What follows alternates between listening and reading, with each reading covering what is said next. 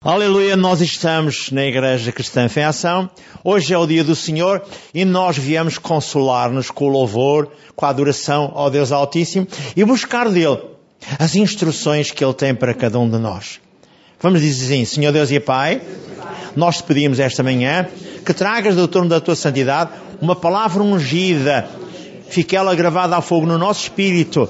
O convidado de honra é o teu Santo Espírito para estar presente para que todos sejamos abençoados e por Ele ajudados na compreensão da Tua palavra. Faz de nós vasos de honra que contenhamos a Tua graça e a Tua glória. Opera em nós já esta manhã. Amém, amém. Não pode sentar-se, por favor. Vamos dar um título a esta mensagem.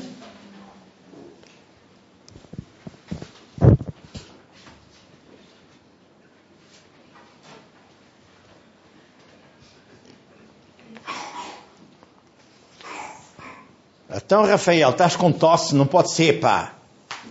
Conversa à tua. Não me lembrava que estava a gravar. Então vamos dar o título à mensagem que é Vença o pecado, a concupiscência. E vou dizer já de antemão, o maior pecado de todos é o orgulho. Foi Satanás lá em cima nos céus que se rebelou contra Deus no seu orgulho, ele quis ser igual ou maior que Deus. Tome nota. As pessoas que vivem à nossa volta muitas vezes não têm esta consciência de que o orgulho é o maior pecado que existe. Porque o outro, que é pecado contra o Espírito Santo, esse nem se pode, de qualquer forma, comparar com o que quer que seja. Vamos abrir as nossas Bíblias para eu poder dar mais algumas indicações. Em 1 de João, capítulo 2, 1 de João, capítulo 2.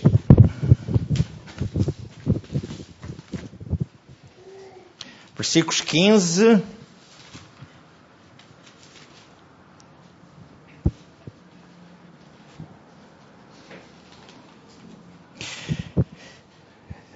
Até o 17, inclusive. Diz assim: Não ameis o mundo nem o que no mundo há. Se alguém ama o mundo, o amor do Pai não está nele.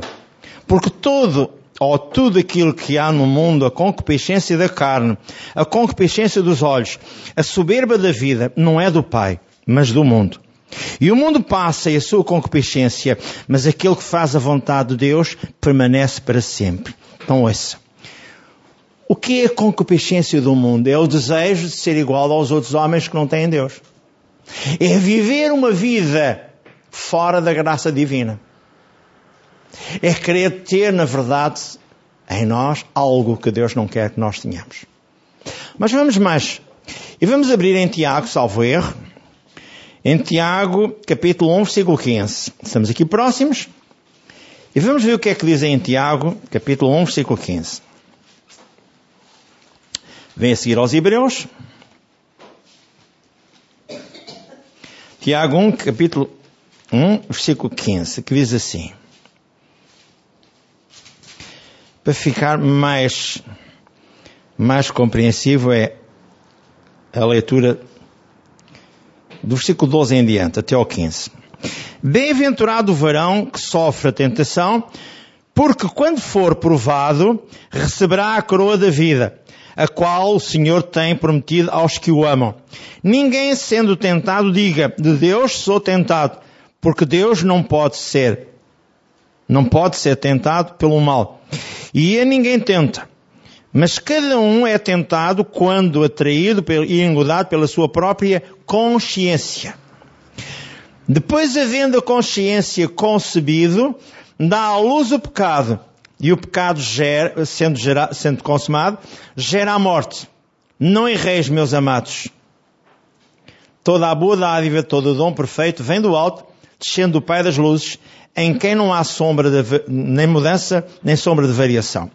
Então, ouça, o pecado, sendo concebido, ele depois gera a morte. A morte é a separação eterna. Por isso, a análise que nós vamos ver é o seguinte: há um momento esta manhã de nós nos reconciliarmos com Deus e lhe pedimos perdão das nossas falhas e dos nossos erros. Não penso que todos os irmãos que andam na igreja estão a correr corretamente com Deus ou de mão dada com o Espírito Santo. Não. Muita gente comete erros. E hoje vamos falar de erros omitidos e de erros cometidos. Lembro 2 Samuel 12, 13, quando Davi foi confrontado com o profeta Natan, ele disse: O homem que cometeu este delito foste tu, Davi. Mandaste Urias para a frente de batalha e ficaste com a mulher Betseba. Então ouça. E ele respondeu ao profeta Natan pequei contra o Senhor e contra os céus. Eu errei. Quando Davi disse que errou, ele depois formou o Salmo 51 e lá ele descreve: Fui gerado em pecado, minha mãe me deu, concebeu em pecado, e eu quero não mais estar ausente de ti, Pai. Dá-me a alegria da tua salvação, não extingas de mim o teu Santo Espírito. Ele reconciliou-se com Deus e mais à frente, no Salmo 89, o Senhor Deus e Pai disse: Achei a Davi e ungi, e ungi. Ele reconciliou-se a sério com Deus. Arrependa-se de todos os seus pecados e Jesus o salvará da acusação dos seus pecados e será abençoado. O diabo está constantemente a acusá-lo assim e a mim dos meus erros, dos seus erros. Quando você está a ler o contexto de Apocalipse 12, vem lá que o diabo é o acusador por excelência. Está sempre a apontar os seus defeitos, os meus defeitos, ao Senhor Deus e Pai. Se você se reconciliar e pedir perdão, ele já não vai mais apresentar os seus erros nem os meus erros. Amém? Vamos então partir para a mensagem propriamente dita e vamos analisá-la em pormenor. É importante que eu e você, quando sairmos daqui esta manhã, possamos ter um tempo de reconciliação a sério com Deus, porque todos nós erramos. Eu escrevi para mim, como cristãos, vivemos no universo de homens e mulheres que prevaricam constantemente. E o inimigo, através deles, está a tentar levar-nos a cometermos pecados. Os nossos familiares, os nossos vizinhos, os homens e as mulheres que trabalham conosco, e todos os demais, o diabo vai tentar utilizá-los para nos perverter, para nos levar a cometer erros. E você vai ter que ter verdadeiramente uma posição. O confronto diário tem a ver com a concupiscência da carne, a concupiscência dos olhos e a soberba da vida. Muitas vezes a gente vê um carro novo em alguém. Muitas vezes a gente sabe que alguém comprou uma casa nova e mudou de lugar. E as pessoas dizem: Mas porquê? E como? O que é que ela fez? Não faça isso. Você não é juiz de ninguém. Nem eu sou juiz de ninguém. Deixe-os fazer aquilo que eles quiserem. Deixe-os andar no carnaval da vida. Um dia o Espírito Santo vai convencê-los do pecado, da justiça e do juízo divino. Vem lá em João 16, 8, 9 e 10. Agora ouça, que é importante para mim. O que é que significa a soberba da vida? Significa todas as tentações que estimulam para o orgulho pessoal do homem e o seu desejo de aplausos e grandezas.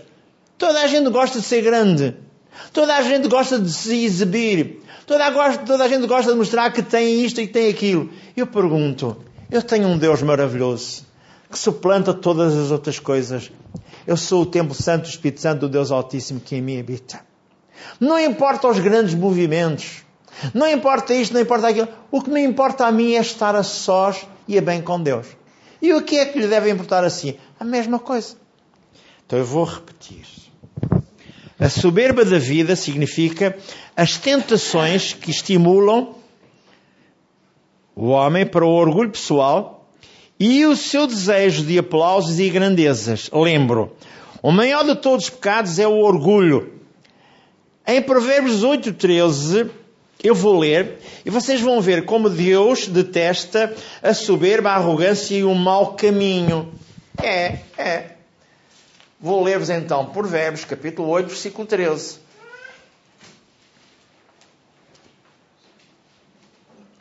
É importante aquilo que eu estou a dizer, porque nos ajudará a afastar-nos do mal.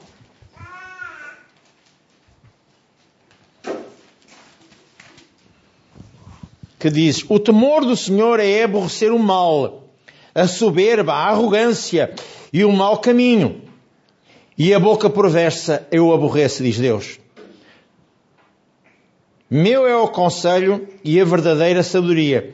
Eu sou o entendimento e minha é a fortaleza. Então, recorra a Deus e Ele ajudá-lo-á a resolver todas as coisas. O, diga, o apóstolo Tiago afirma em Tiago 1, 13 e 14. Já li há pouco. Ninguém sendo tentado diga, sou tentado por Deus, porque Deus não pode ser tentado pelo mal.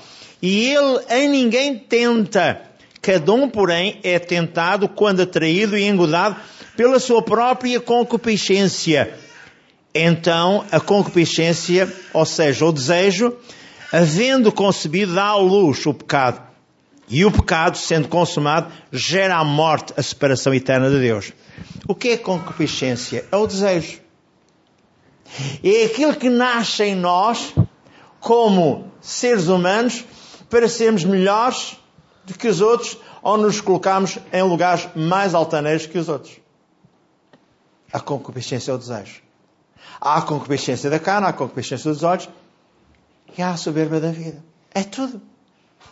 Portanto, é um alerta para nós. Hoje é um dia de reconciliação com Deus. Se quisermos ser abençoados, Deus vai abençoar-nos pela nossa posição. Eu lembro um ponto também que eu trago aqui, que é a obediência a Deus, à Sua palavra, traz a benção da vida. No Velho Testamento, o nosso irmão Moisés, em Êxodo 23, 25 e 26, Deus afirma: Porque o meu anjo, porque ele estava um pouco apreensivo, irá diante de ti e te introduzirá na terra dos amorreus, dos heteus, dos perizeus, dos cananeus, dos heveus, dos jebuseus e eu os aniquilarei. O versículo 24 e 25 diz: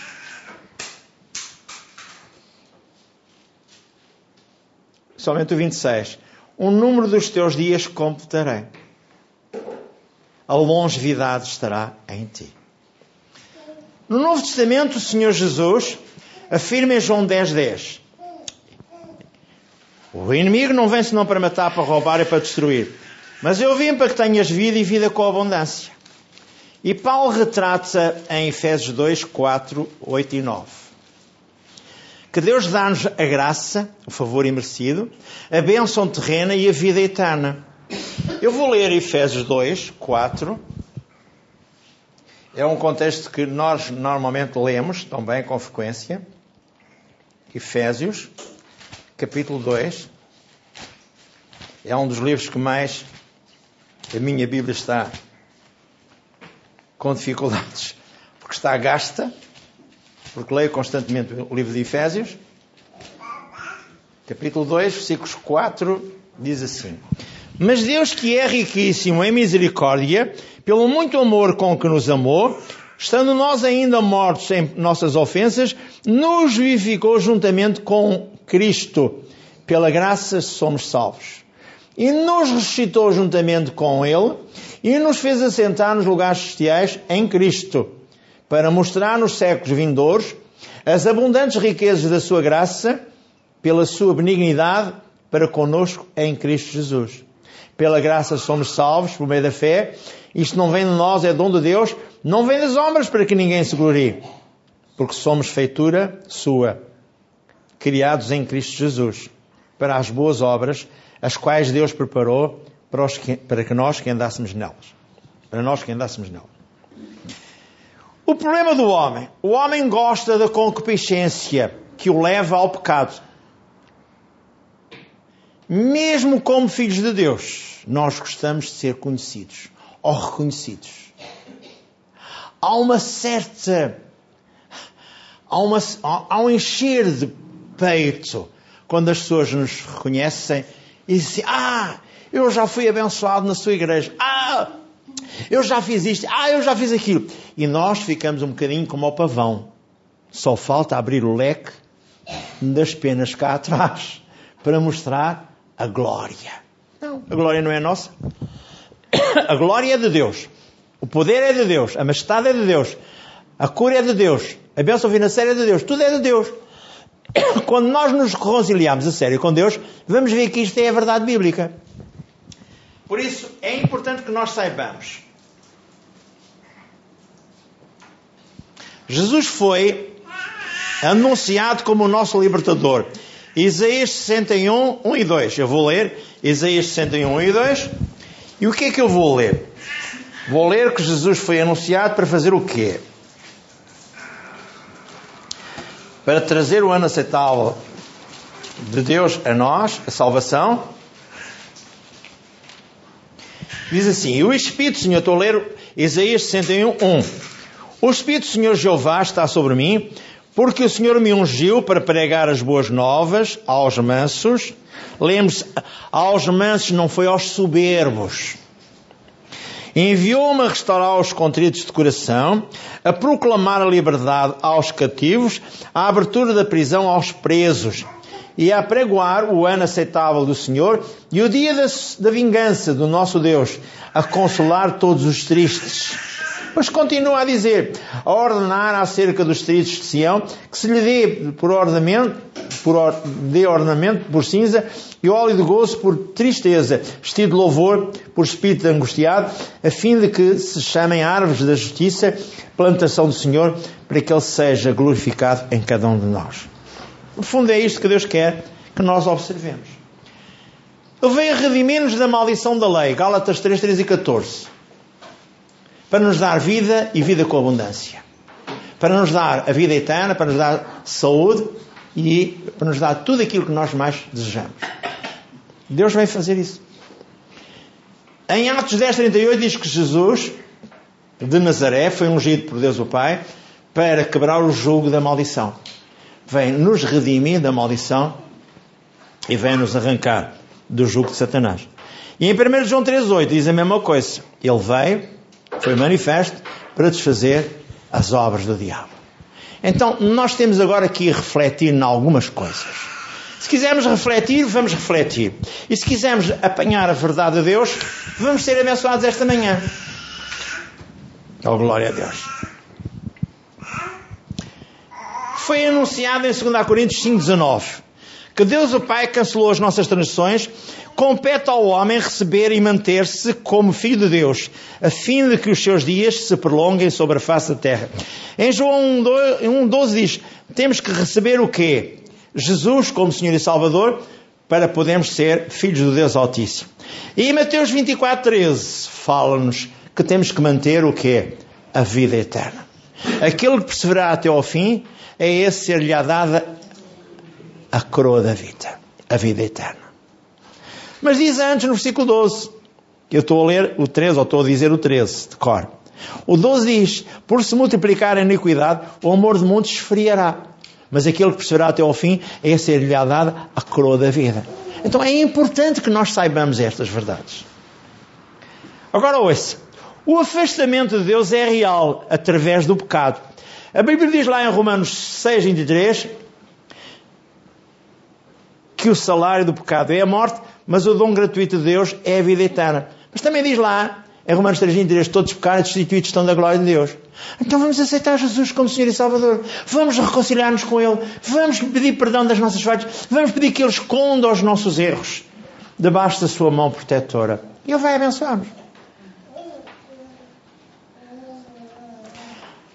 A certa altura, em Hebreus 2,14, diz que Jesus Cristo derrotou o que tinha o império das trevas, isto é, a morte e o inferno e o diabo. Ele veio para nos resgatar.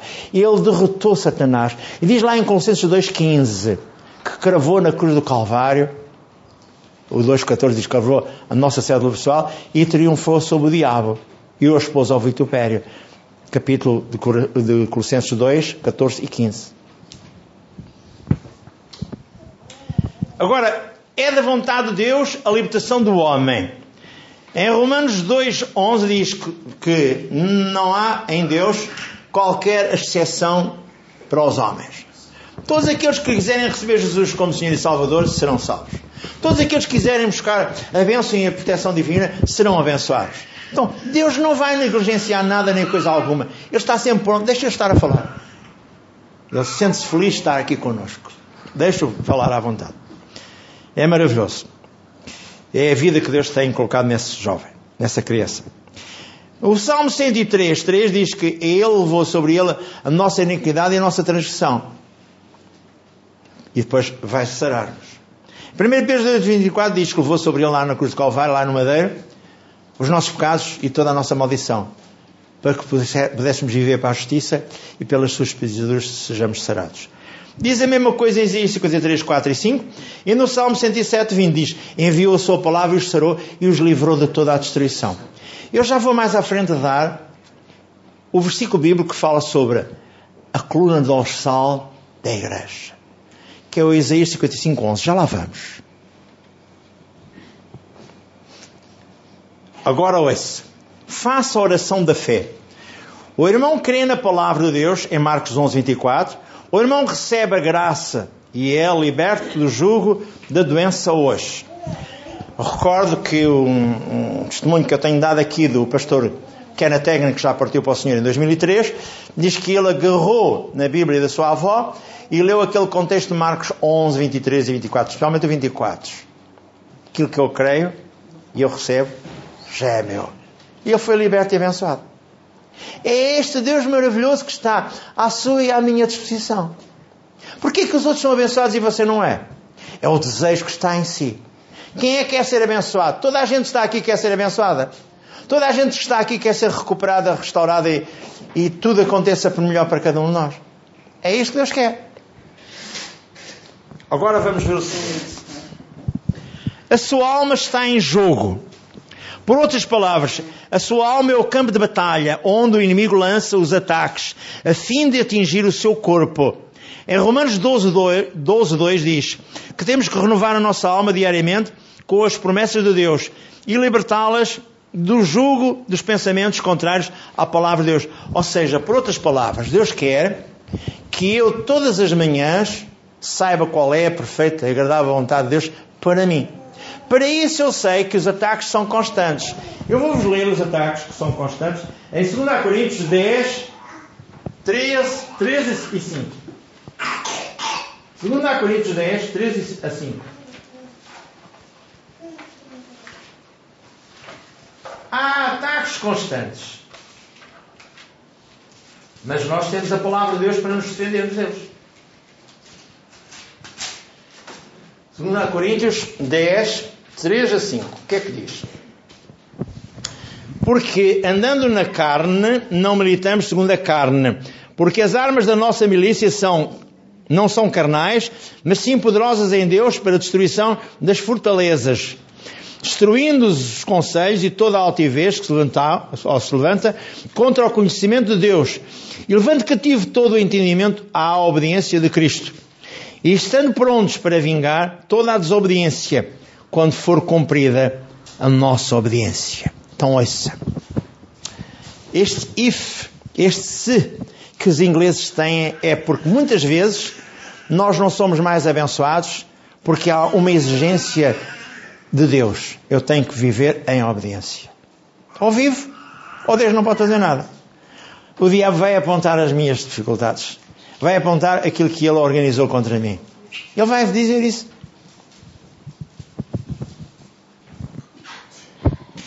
Vive olhando a palavra de Deus e não vendo os fracassos dos outros. Lembre-se, você não tem que olhar para os fracassos dos outros, porque é isso que você é penalizado.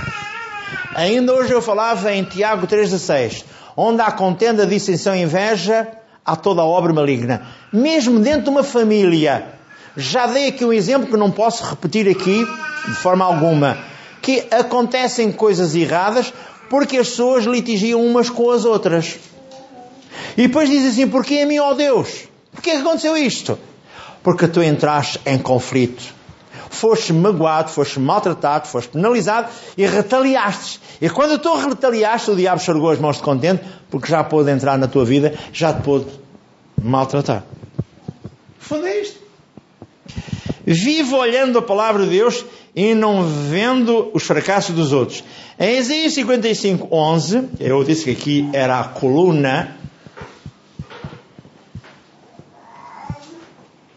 que sustenta o crente que diz: Deus, ao enviar a sua palavra, ela não voltará para ele vazia, mas faz o que lhe apraz e prospera naquilo para quem enviou a sua libertação. Muitas vezes você e eu estamos numa igreja, a unção está presente, Deus quer abençoá-la assim, mas você não o quer receber, quem vai receber é o outro que está atrás de si. E você já viu aqui. Suponhamos que eu peço à irmã, levante-se lá para eu orar por si. E ao levantar, podem se levantar também mais dois ou três e atrás. Eu digo ao Senhor Deus e Pai, meu irmão precisa da tua ajuda, Pai. Então eu vou orar por ele, vou impor as mãos para que ele seja abençoado. E se ele não conseguir ser abençoado, então, Senhor, faz a tua palavra descer sobre os outros que estão à volta dele. E a unção de Deus desce sobre esta pessoa e sobre os outros que estão aqui à volta e que são também abençoados. Esta é a verdade bíblica. Ele enviou a sua palavra, ela não volta para ele vazia, faz o que lhe apraz e prospera naquilo para quem enviou. Agora, para chegarmos ao término da mensagem e dar-vos mais dois ou três testemunhos, eu vou dizer o seguinte. Os exemplos que eu lhe vou dar são contemporâneos, para o ajudar. Dois testemunhos. Um deles é sobre um homem com 66 anos de idade que aceitou Jesus aos 30 e Jesus esperou por ele 36 anos, já lá vou. Um outro homem com 43 anos de idade recebeu Jesus aos 13. E Deus esperou por ele durante 30 anos, aos 43, tomou. E o homem de Deus, quer neste com 66 anos, quer no outro com 43 anos, não conseguiu fazer nada. Deus tirava a mão de sobre a cabeça deles. O homem, no primeiro de 66 anos, ele queria falar e queria hum, reivindicar a cura e nada acontecia. Porque Deus queria assumi-los aos céus. Porque era o momento, era a altura própria de os tomar. Entregar o corpo deles a Satanás e tomá-los no seu espírito. Para que eles não fossem perdidos para Deus. Porque um recebeu Jesus há 30 anos com 30 anos e outro recebeu Jesus com 13 anos. Mas vou dar-vos um testemunho muito importante, que é o primeiro que eu tenho aqui para si. Veja. A certa altura, um homem de negócios, onde estava o pastor Kenneth Hagen, realizando reuniões de avivamento, precisava de uma cura. A sua condição era desesperada, desesperada, perdão, incurável. Os médicos não tinham aconselhado, aliás, tinham-lhe aconselhado a vender o seu negócio. Disseram que se não o vendesse, ele estaria morto dentro de seis semanas. A melhor condição que lhe podiam oferecer foi esta. Se vendesse o seu negócio, ficaria debaixo do tratamento médico e permaneceria em absoluto, uh, absoluto repouso e assim poderia ainda durar seis, uh, dois anos, perdão. Ele tinha estado em várias reuniões de cura divina. Os mais notáveis evangelistas de cura divina tinham imposto as mãos sobre ele. Eu próprio, Kenneth Hagan, tinha imposto nele as mãos em várias ocasiões, mas ele não recebera a cura. Ele queria conversar comigo. Concordei em encontrar-me com ele no escritório pastoral antes do culto, naquela noite. Enquanto eu fazia a barba, preparando-me para ir para o culto, eu ouvia palavras dentro de mim que diziam: Você pensa que eu exigiria que você fizesse algo que eu não faria?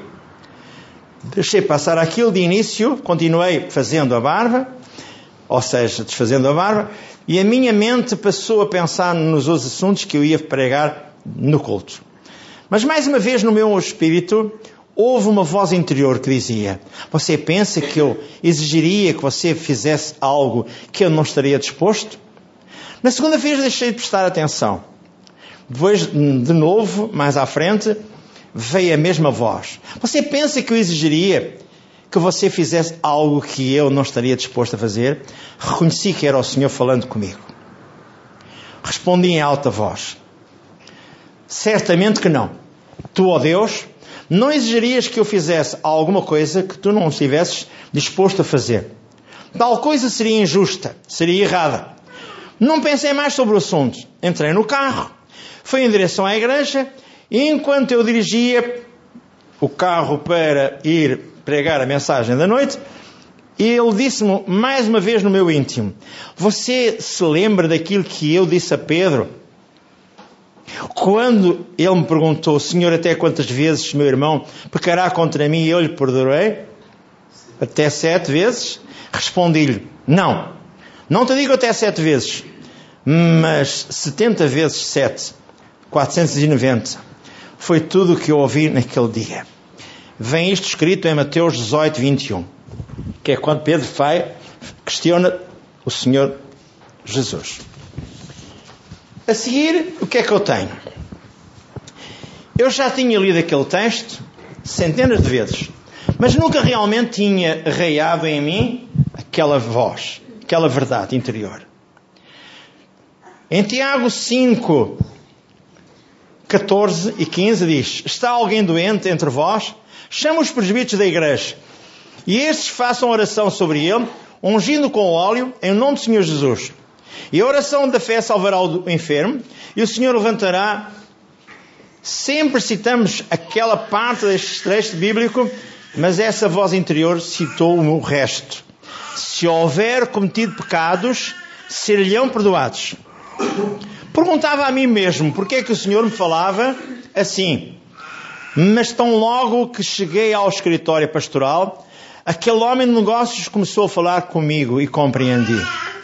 Ele me contou, havia 37 anos, tinha sido salvo e batizado no Espírito Santo. Mas ele disse, irmão Egan, vou contar exatamente o que a minha fé, porque é que ela parou, porque é que não funciona. Fiquei ali em pé e tentando persuadir a, a si mesmo, e ele também a ele próprio, Deus que não poderia, disse a Deus que não poderia ser curado. Ele tinha plena certeza de que Deus não curaria uma pessoa como ele. Porque ele disse, ao lembrar-se dos 37 anos passados, vejo que fracassei de tantas maneiras. Percebi que o Senhor tinha feito comigo. Ele me dera trechos bíblicos para transmitir àquele homem. Perguntei-lhe quais os pecados terríveis que o Senhor cometeu. Quantos bancos exaltou? Quantas mentiras contou? E ele disse: Não, pastor. Não são pecados cometidos. São principalmente pecados omitidos. Ganhei muito dinheiro durante 37 anos. Poderia ter feito mais para que os meus dízimos chegassem às mãos da igreja. Às vezes nem isso fazia. Poderia ter apoiado a igreja com mais dinheiro. Poderia ter dado mais dinheiro para missões. Poderia ter orado mais nos meus negócios, eu poderia ter testemunhado mais coisas de Deus.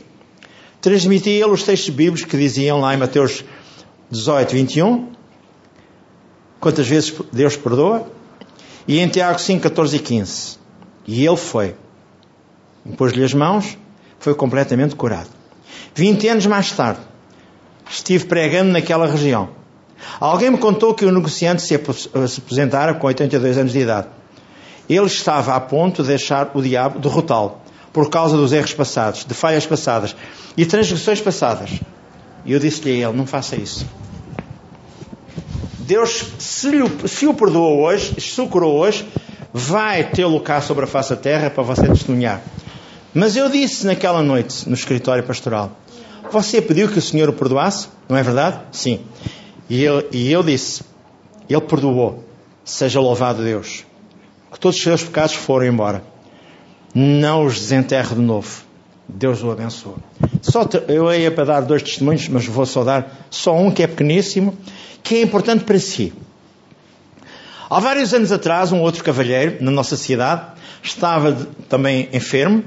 Eu estava de viagem no ministério, no campo, e ele pediu que eu fizesse uma visita à sua casa, quando ele chegasse. Ele, porém, não pediu que eu orasse pela sua cura. Simplesmente queria que eu orasse juntamente com ele. A presença de Deus veio sobre nós, no nosso encontro, mas de modo estranho. Quando eu procurava fazer a minha língua dizer cura, ela não queria. Era como se alguma coisa segurasse a minha língua.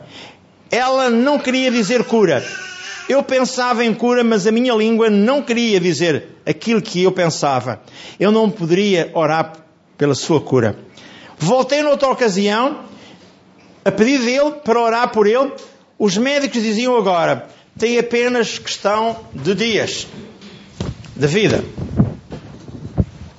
Vai viver poucos meses. De facto, viveu ainda mais dois meses depois disto. Em pé ao lado da cama dele, com a minha mão na cabeça, procurei orar pela sua cura. Mas a minha língua não dizia aquilo que eu pensava. Tirei a mão da cabeça dele. No meu espírito eu dizia: Senhor, porque não posso orar por este, por este homem?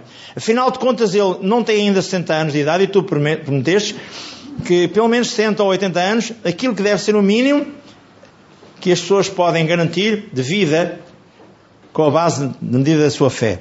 Porquê? Porque é que eu não consegui?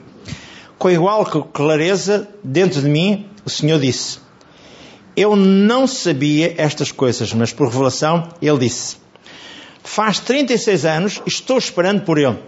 Ele está agora com 66 anos de idade, ele nasceu de novo quando estava com 30 anos. Faz 36 anos que estou esperando que ele se julgue a si mesmo e afaste a sua iniquidade.